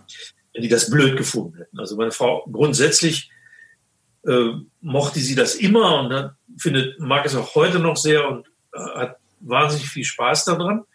Ähm, einzelne Folgen waren dann eben oft nicht so. Man kann, ich konnte das damals nur machen, weil ich habe hab das niemandem gezeigt. Ich habe das nicht der Familie vorgelegt äh, zum, zum Genehmigen oder so. Ich habe das geschrieben und, ähm, und die haben das dann oft auch der Zeitung erst entnommen. Äh, schon gewagt. Würde ich auch sagen. äh, schon gewagt, aber es ging ja nur mit diesem grundsätzlichen äh, Einverständnis, damit ging es, und das muss ich meiner Familie wirklich hoch anrechnen, äh, dass sie das mitgemacht hat, sehr, sehr hoch anrechnen. Ähm, und es ging wahrscheinlich auch nur mit einem gewissen Desinteresse ähm, der Kinder, also insbesondere von unserem jüngeren Sohn David, der in vielen so ein bisschen die, den Louis so, das ist er nicht, mhm. aber er hat natürlich schon ein bisschen Pate gestanden dafür und äh, den hat das nicht interessiert, also der, der hat das nie gelesen. Äh, das, das ist an ihm vorbeigegangen. Erst als er zwölf wurde ungefähr, passierte es dann doch häufiger, dass er in die Schule kam und jemand sagte zu ihm, das ist ja lustig, was der Vater geschrieben hat über dich. Und er wusste das überhaupt nicht, weil er es nicht gelesen hatte. Und da habe ich aufgehört. Und da habe ich aufgehört mit der äh, Das Beste aus meinem Leben, so mhm. hieß diese Kolumne damals. Hab die, wir haben die dann anders genannt und die hat eine andere Form bekommen. Ich habe das dann aufgehört, weil ich das nicht wollte. Ich wollte nicht, dass er identifiziert wird damit und ich wollte es schon gar nicht, dass es in so einer Zeit wie der beginnenden Pubertät ist mit zwölf, also wo man ja sehr viel verletzlicher ist und wo das alles anders ist. Der, für einen Dreijährigen spielt das keine Rolle, ob, ob, er da in einer Kolumne von seinem Vater vorkommt. Für einen Zwölfjährigen ist das was ganz anderes und deswegen habe ich dann damit auch aufgehört. Wir machen eine klitzekleine Pause für eine Werbung. Mein heutiger Werbepartner ist Powerbar mit dem Podcast Power Brains, das Sporternährungsquiz. Taucht ein in die Welt der Ernährung mit einem Podcast, der ganz anders ist als alle anderen. Habt ihr euch schon mal gefragt, ob Magnesium wirklich gegen Muskelkrämpfe hilft oder warum Kohlenhydrate so entscheidend für eure Sporternährung sind? Power Brains liefert nicht nur Antworten, sondern bringt euch das Wissen auf sehr, sehr unterhaltsame Weise näher und zwar in einem Quizformat mit drei Runden, in denen Punkte erspielt werden. Host Dani Herzog nimmt euch mit auf eine Reise durch sehr spannende Themen der Sporternährung. Hier erwarten euch nicht nur faktenreiche Interviews mit Größen wie Ironman-Gewinner Sebastian Kienle, Legende Joey Kelly oder TikTok-Fitnessstar Joe Wünsche, sondern auch ein einzigartiger Mix aus Quizshow, persönlichen Anekdoten und aufschlussreicher Wissensvermittlung. Powerbrains ist Infotainment pur, einfach, verständlich, inspirierend und mit praktischen Tipps, die ihr sofort im Alltag umsetzen könnt. Neue Folgen erscheinen jeden zweiten Donnerstag. Das Ganze gibt es auch als Videopodcast Podcast auf dem Powerbar YouTube-Kanal. Schaut und hört da mal rein. Den Link findet ihr wie immer in meinem Linktree in den Shownotes. Vielen Dank an Powerbrains, das Sporternährungsquiz, für die Unterstützung dieser Folge. Und nun zurück zum Gespräch. Du hast das auch in einem, ich glaube, in dem Buch mit Giovanni Di Lorenzo hast du auch geschrieben, äh, dass du früher cholerisch oder cholerische äh, äh, Seiten hattest und die aber in den Griff bekommen hast. Ähm, was hat dir geholfen, das, das hinzubekommen? Also dich da so, du wirkst ja sehr, ähm, oh, du, du pustest die Backen weiter auf. du könntest, könntest, du schreist mich jetzt an, ne? aber du scheinst ja jetzt, also scheint ja ein sehr, sehr ausgeglichener Typ zu sein. Äh, ja, bin ich, bin ich nicht immer. Äh, ich bin natürlich nicht immer so, wie ich jetzt hier sitze, aber, aber ich bin schon etwas ausgeglichener, als ich, sagen wir mal, mit 30 oder 35 äh, war. Das wäre ja auch, also, wenn man das nicht geschafft hätte, dann wäre das ein bisschen komisch. Also die. Na, du hast ja so ein bisschen, also dieses, also was ich interessant finde, du hast so ein paar Sachen, dieses, die Schüchternheit oder das mit deinem, äh, äh, die, diese Verbindung zu deinem Papa ähm, und auch das, diese, dieses, ähm, äh, wenn du sagst, oder wenn ich, ich sage, äh, äh, cholerisch, ähm, und das ist, das scheint ja irgendwie so da gewesen zu sein und jetzt irgendwie nicht mehr so richtig. Und ich frage mich so, was, äh, was hat er da gemacht? Wie hat das hingekriegt? Ja, gut, also ich meine, wozu, wozu macht jemand äh, eine Psychoanalyse, eine Psychotherapie. Das macht er natürlich auch, um, äh, um ein bisschen aus äh, äh vollkommen ungesteuerten äh, Verhaltensweisen herauszufinden. Ja, ähm, cholerisch, cholerisch sein heißt ja, dass man, äh, dass man sozusagen nicht selber handelt, sondern es handelt aus dir. Ja, da, ja. Da, das, das, das, ist ja, das ist ja keine das ist ja keine kontrollierte Verhaltensweise, sondern das ist, äh, das ist, äh, das ist ein äh, ungesteuerter äh, Anfall. Und, ähm, und da gibt es doch irgendwann mal so den Punkt, wo man sagt, äh, wenn man sich da so ein bisschen anschaut und einem das auch der Spiegel mal vorgehalten wird, dass man irgendwann sagt, so möchte ich doch nicht sein. Also das möchte ich nicht sein, dieser äh, dieser schreiende, äh, rotgesichtige Mensch da, äh, der so ungesunde Sachen macht.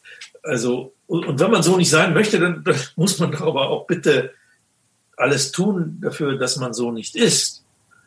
Und darum, darum geht es doch eigentlich ein bisschen. Es geht darum, dass man, dass man, äh, dass man Kontrolle über, über die eigenen Verhaltensweisen gewinnt. Mein Vater und mein Großvater, die waren beide sehr cholerische Menschen.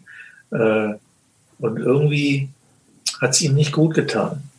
Äh, es hat ihnen nicht gut getan. Sind beide so frühen Herztod gestorben, relativ frühen Herztod, möchte ich nicht. Hm. Da habe ich mir gedacht, ich versuche es anders. Und wie hast du es gemacht? Also außerhalb der Psychoanalyse, also das bleibt ja auch, ne? du hast es auch irgendwo geschrieben, dass es irgendwie um so ein, so ein tägliches oder so ein immer wieder Reflektieren geht. Hast du da eine Praxis, die du immer wieder machst? Also meditierst du? Ich weiß ja, meditieren ist zum Beispiel gut. Äh, das ist aber nichts, worüber ich äh, große Ratschläge zu verbreiten hätte oder, äh, oder wo ich Tipps geben könnte oder so, weil ich glaube, das ist wirklich etwas, was man ein bisschen bei sich und für sich behalten sollte. Aber eine tägliche Meditationspraxis ist schon was, was ich, also, da würde ich zuraten. Die stoischen Philosophen tauchen immer mal bei dir auf. Ähm die gefallen mir halt, äh, äh, weil sie sagen, also wir reden von Marc Aurel, wir reden von Seneca, wir reden von Epictetus, weil sie sagen, ähm, konzentriere deine Kraft im Leben auf die Dinge, die du beeinflussen kannst, die deiner, deinem Einfluss, deinem Willen unterliegen. Und lass die Dinge beiseite, auf die du sowieso keinen Einfluss hast. Äh, da, damit musst du dich nicht, äh, damit musst du dich im Grunde nicht beschäftigen. Äh, du kannst nur das gestalten, was deiner Gestaltungskraft wirklich unterliegt. Und du musst das unterscheiden lernen. Du musst unterscheiden lernen, was ist das, was ich beeinflussen kann und was ich nicht beeinflussen kann. Und ähm, das ist ja der, wenn man so will, der zentrale äh, Grundsatz der, der, äh, der stoischen äh, Philosophie. Und, ähm, und da finde ich, lernt man seine Energien auch ein bisschen besser einzuteilen und ein bisschen besser zu nutzen. Ja, wenn man sagt, hm, damit befasse ich mich und damit befasse ich mich nicht. Das hilft einem in der Corona-Zeit übrigens ganz gut, ja.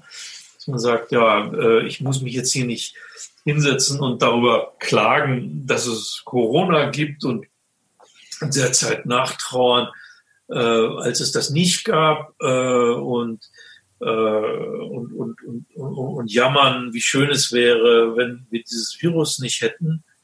Äh, wir haben es nun mal und es ist da und äh, also setze ich mich damit auseinander.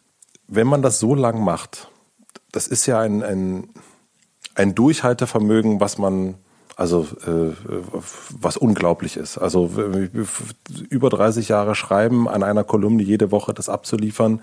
Es gibt auch dein äh, jetzt kriegst, kolumnistisches Manifest, habe ich das richtig ausgesprochen? Ja, ja, kolumnistisches Manifest, ja. Und das kolumnistische Manifest.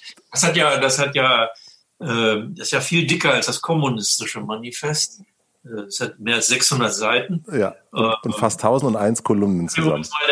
Mal eine, eine Leserin schrieb mir neulich ähm, in, in ihrer, die ist Ethiklehrerin mhm. in einem Gymnasium und äh, in einem Gymnasium äh, äh, haben sie ein Buch von mir behandelt, nämlich dieses Buch über den Anstand in schwierigen Zeiten und mhm. die Frage, wie wir miteinander umgehen. Da hat ein Schüler ein Referat über dieses Anstandsbuch gehalten und der hatte auch einen Lebenslauf von mir dabei, den hat er aber seinem Banknachbarn gegeben. Der sollte den vortragen, weil mhm. damit nochmal eine andere Stimme äh, irgendwie ins Spiel kommt, war sozusagen ein dramaturgischer Kniff äh, mhm. dieses Schülers.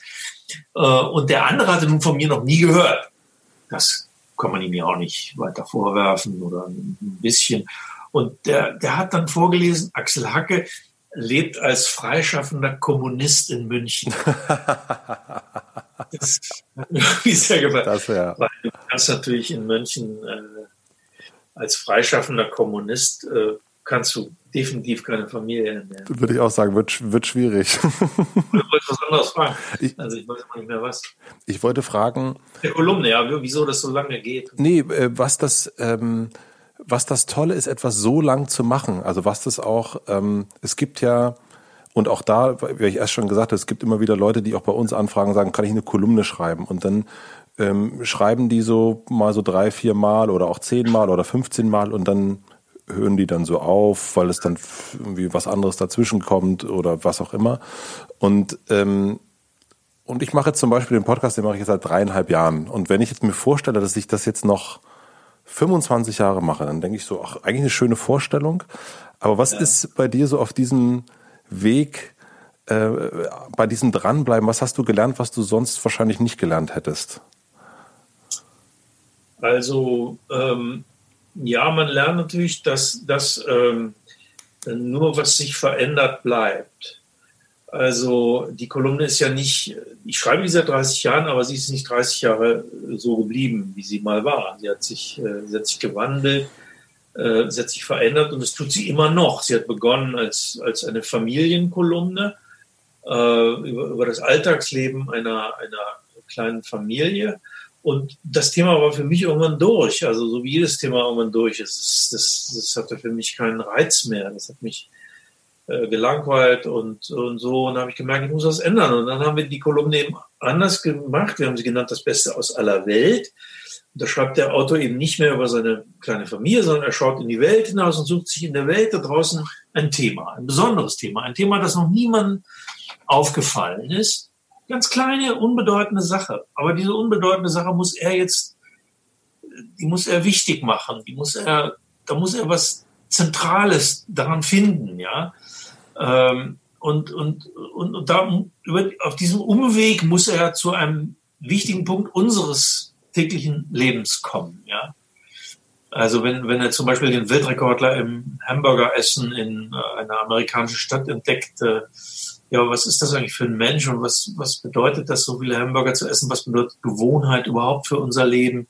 Und, und, und. So, so entwickelt sich sowas gedanklich vielleicht. Und so ist dann diese Kolumne entstanden, die sich total unterscheidet von der vorher. Wir hatten nur noch einen, einen, den Autor gemeinsam und ein Partikel im Namen. Mhm. Äh, das Beste. Und das ist dann eigentlich alles. Und auch das Beste aus aller Welt verändert sich permanent. Äh, das hat war am Anfang wirklich so ein, äh, eine Nebenbei-Kolumne, ein Übrigens, ähm, ein, ein Entdecken von Nebensächlichkeiten, ein Spintisieren oder sowas. Und dann hat sich die Welt verändert und dann hat sich auch die Kolumne verändert. Donald Trump ist amerikanischer Präsident geworden. Plötzlich habe ich angefangen, sehr viel über Politik zu schreiben. Ich habe äh, über dieses Phänomen Donald Trump äh, sehr viel geschrieben. Ich habe äh, die Kolumne ist politisch geworden. Sie hat äh, sehr häufig äh, politische Themen zum Gegenstand.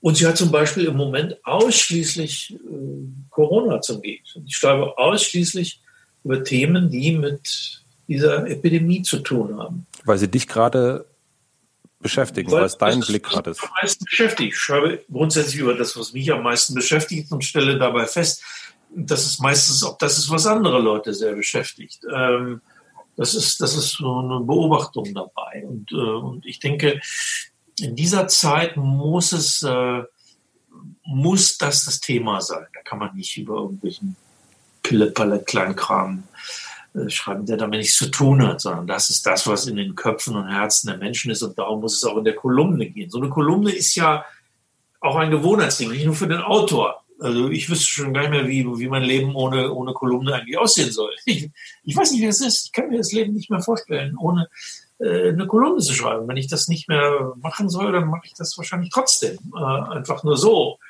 Äh, weil ich weil ich so gewöhnt bin. Ähm, aber es ist ja auch ein, ein Punkt für die Leser, so ein, so ein bisschen so ein, so ein Orientierungspunkt, ja. Sie wissen, der Typ, der ist immer da. Der schreibt vielleicht manchmal auch einen Blödsinn, was, was ich nicht so mag oder was, was mich nicht interessiert, aber der ist, der ist da, ja. Der macht auch keinen Urlaub. Also das, das gibt's nicht, dass die Kolumne irgendwie wegen Urlaub ausfällt oder so. Die gibt's 52 Mal im Jahr. Da muss man sich drauf verlassen können. Es muss ein paar Dinge im Leben geben, auf die man sich verlassen kann. Das möchte ich. Und ich möchte, dass meine Kolumne dazugehört.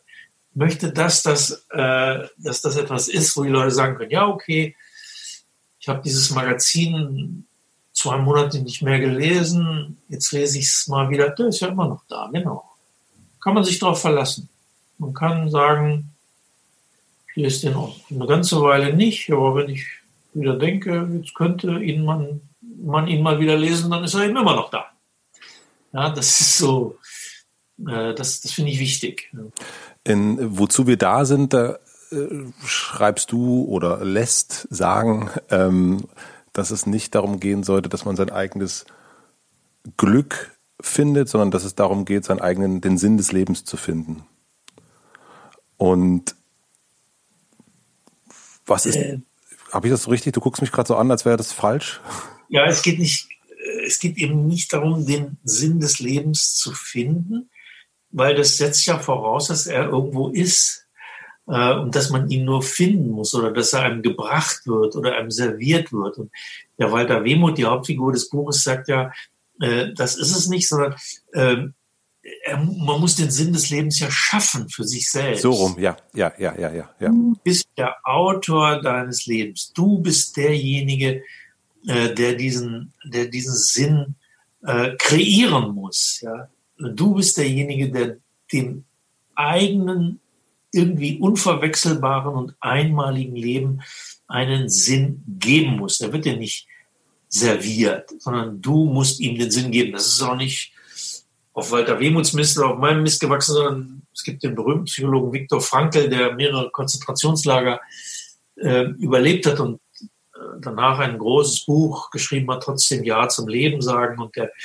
Viktor Frankl hat eben gesagt, auch eine ganze Schule der Psychologie begründet hat. Er hat eben gesagt, ähm, ähm, den, der Mensch kann nicht leben ohne den, einen Sinn in seinem Leben zu, zu haben. Und diesen Sinn muss er selbst, äh, muss er selbst schaffen. Und äh, das ist eine Alternative zu, äh, zu der großen Glückssuche unserer Zeit, wo immer davon die Rede ist, wie kann ich glücklich sein, wie kann ich mein Glück finden, wie kann ich jeden Tag äh, äh, zu einem glücklichen Tag machen und so. Und äh, ich glaube, dass es ein ziemlich guter Weg ist, unglücklich zu werden, wenn man jeden Tag nach dem Glück im Leben sucht. Nein, man muss den Sinn des Lebens schaffen. Und der würde für mich doch eher so in dem sogenannten zwischenmenschlichen Bereich liegen. Also in dem Bereich, wo man, wo man mit anderen Menschen etwas zusammen äh, zusammen macht, wo man für sie vielleicht auch da ist. Ja? Und äh, das kann Menschen zufrieden machen, wenn sie das Gefühl haben, äh, sie, sie haben es auch geschafft, für andere Menschen da zu sein, im Leben dieser Menschen wichtig zu sein. Das ist was, äh, was sehr viel Sinn schafft, glaube ich. Arbeitest du jetzt weniger als früher? Äh, nee, ich arbeite eine ganze Menge, aber äh, ich habe ich hab trotzdem Zeit genug noch für, für andere. Also ich bin ja keiner, der irgendwie hier äh, ständig zwölf Stunden Tage abreißt und äh, ich habe, äh, wenn Ferien sind, dann habe ich, dann, dann machen wir, haben wir, sind wir auch in der Familie zusammen. Mhm dann verreisen wir zusammen. Jetzt, jetzt ist natürlich, meine Kinder werden nun allmählich groß. Die jüngste Tochter ist 15, also da muss man auch nicht mehr äh, ständig daneben sitzen. Also im Moment habe ich gerade ein bisschen mehr, mehr Raum sogar äh, für, meine, äh, für meine Arbeit sogar.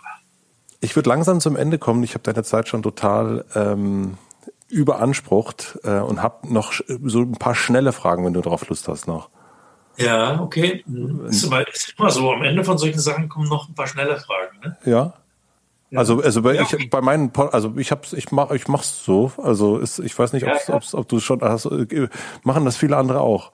Ich, ich hör, weiß ich nicht. Ich habe mit Podcasts nicht so eine Erfahrung, aber man hat das öfter so früher bei Radiosendungen gemacht, dass man am Schluss sagt so noch jetzt was Lieblingsfarbe, zack. Lieblings, ja, zack. Lieblingsfarbe. Ja, das war meine erste Frage. Was ist deine Lieblingsfarbe?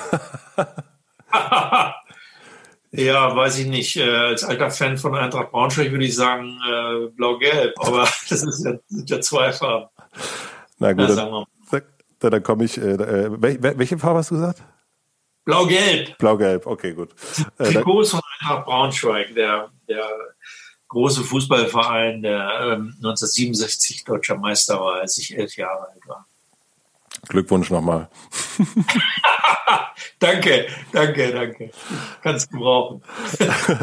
ähm, erste Frage. Was denken andere über dich, was vielleicht gar nicht stimmt?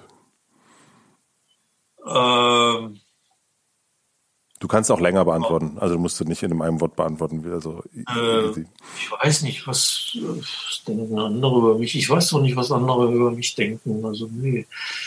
Ähm, ich weiß nicht. Man, ich glaube nicht, dass man sich allzu viel damit beschäftigen sollte, was andere über einen denken. Das hält einen nur ab äh, vom Wichtigen. Was ist das Wichtige? Eine wirkliche Antwort, oder? Das ist okay, aber äh, wenn du mir sagst, was das Wichtige ist, dann ist es eine sehr gute Antwort. Das Wichtige, das Wichtige ist, dass man selber will, die eigene Arbeit, die eigene, äh, das eigene Ding. Das, das Wichtige ist, was man selbst über die anderen denkt. Ähm, und das darauf kommt es eigentlich an.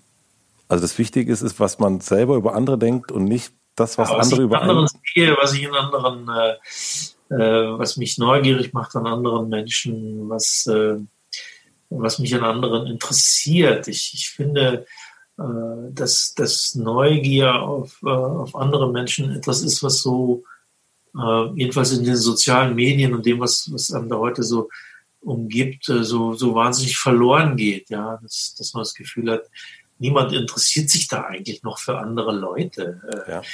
Äh, man interessiert sich nur dafür, ja, genau, dafür, was, was andere Leute von einem selbst äh, denken könnten und wie man selbst äh, dasteht. Und äh, das, das, das scheint den meisten Leuten da am allerwichtigsten zu sein. Das, was wichtig, wirklich wichtig ist, das gerät da unter die Räder. Was lernst du gerade, was du noch nicht so gut kannst? Italienisch.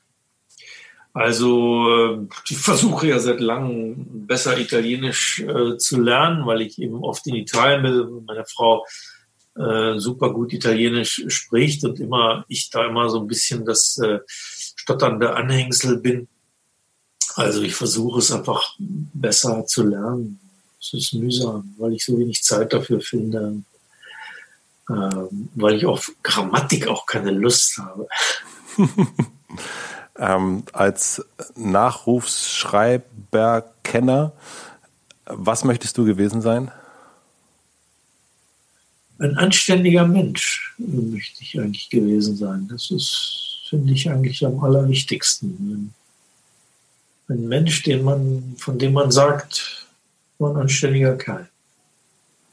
Ich glaube, ich muss es nochmal nachhören. Ich würde wetten, dass Giovanni Di Lorenzo die exakt gleiche Antwort gegeben hat. Echt wahr? Ich glaube ja. In dem Podcast hier? Ich glaube ja. Ich glaube, dass er auch genau ein anständiger Mensch, dass er das gesagt hat, ja, auf die Frage. Ähm, äh, das würde zu ihm passen. Wir sind ja gute Freunde und wir haben, kennen uns schon sehr lange und, äh, und wir haben auch ein Buch zusammengeschrieben. Ganz tolles Buch ist das, ja. Es, es, es passt zu ihm. Das ist auch das, was ich an ihm mag, dass er versucht, das zu sein. Ähm, wenn, äh, wir haben jetzt fast zwei Stunden gequatscht. Ähm, welches Buch würdest du als ähm, weiterführende Literatur für dieses Gespräch empfehlen? Und es ähm, muss kein eigenes sein, sondern was, wo, wo denkst du, das, was? Was? Axel, bitte. äh, als, als weiterführend äh, für, für dieses Gespräch, mh, hm, ich, ich, ich, ich weiß es nicht. Äh, äh, ich sag mal, äh, einfach ein Buch, was, äh, was mich wahnsinnig, äh, was ich immer wieder lese und was mir wahnsinnig gut gefällt, auch in, in, in seiner Haltung den, äh, den Menschen gegenüber und äh, in seiner Art, äh, Menschen zu beschreiben und sie zu schildern und eine ganze Epoche damit lebendig werden zu lassen. Das ist äh, von äh, Friedrich Thorberg, äh, die Tante Jolesch. Äh, oder der Untergang des Abendlandes in Anekdoten. Ähm, der schildert so die, die Welt der äh, oft jüdischen Wiener Kaffeehausliteraten in einer bestimmten Zeit, eine untergegangene Welt, eine, eine sehr humorvolle, tolerante, ähm, heitere, witzige, geistreiche äh, Welt. Dieses Buch äh, kann ich nur jedem ans Herz legen. Ein, Wie heißt der Autor? Friedrich Thorberg. Friedrich Thorberg ist, äh, ja, viele kennen den äh, schon nicht mehr, äh, war ein äh, zu seiner Zeit sehr bekannter Autor, Journalist und Schriftsteller und übrigens der Übersetzer von Ephraim Kishon. Den kennen vielleicht noch ein paar mehr Leute. Ephraim Kishon, der, der ja, ein, ein ja, zu meiner in den 60er Jahren der berühmteste Schriftsteller überhaupt war. Äußerst lustige Familiengeschichten, auch Familienkolumnen sozusagen geschrieben hat. Ähm, der hat aber hat ja in Israel gelebt äh, sehr viel und ähm, von dort aus auch seine Bücher und Romane geschrieben und Friedrich Thorberg hat sie ins Deutsche übersetzt und manche sagen, äh, Ulrich Dorberg hat sie erst richtig gut gemacht durch seine Übersetzung. Ich habe noch eine äh, letzte Frage und zwar habe ich eine große Plakatwand. Imagination ist gefragt am Alexanderplatz in Berlin und du darfst entscheiden, welcher Satz oder welches Wort äh, von dir oder als Zitat für eine Woche für alle Berliner zu lesen sein wird. Was würdest du drauf schreiben? Eine Plakatwand, die, ähm, die am Alexanderplatz ähm, ja. ähm, ganz groß, wo sonst immer nur die ganz großen, die ganz großen werben. Und du darfst ja. entscheiden, was drauf steht. Ja. Äh, dann schreib doch hin, seid neugierig aufeinander. Das finde ich eigentlich einen schönen Satz da jetzt. Mhm. Gerade in dieser Zeit, finde ich. Das fällt mir gerade so ein. Ja, ich glaube, das ist also, das ist ein guter Satz dafür, würde ich sagen, für, für Berlin-Alexanderplatz. Schreib's hin. Schreib ich ich schreibe das einfach mal hin. Ja, ich schreibe das einfach mal hin. Vielen, vielen, herzlichen Dank für den Satz und für das Gespräch. Und, okay. für, und für, die, äh, für den neugierigen Blick in, in deinen Kolumnen, in deinen Büchern auf die Welt und auf die Menschen. Ja, danke. Ähm, äh, mir hat das auch sehr gefallen, weil das eben nicht so ein, nicht so ein übliches Gespräch ist mit so Pang-Pang-Pang-Fragen, sondern nachdenklich und, und flexibel und interessiert geführt. Interessiert geführt und interessiert beantwortet. Vielen herzlichen Dank dafür. Ja, ciao. Ich, ich mache erstmal hier Pause.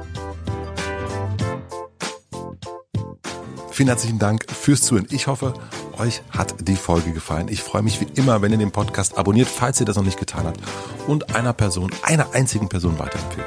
Das wäre großartig. Vielen herzlichen Dank für den Support an Closed, an Audi und an Sonos und natürlich für die redaktionelle Unterstützung wie immer an Anni Hofmann und für die Musik an Jan Köppen. Und jetzt gibt es auch wie immer eine oder fast immer zumindest eine kleine Podcast-Empfehlung zum direkten Weiterhören. Und zwar ist das unter einer Decke. Das ist der Podcast, über den haben wir ja auch schon gesprochen von Axel Hacke und seiner Frau Ursula Mauder.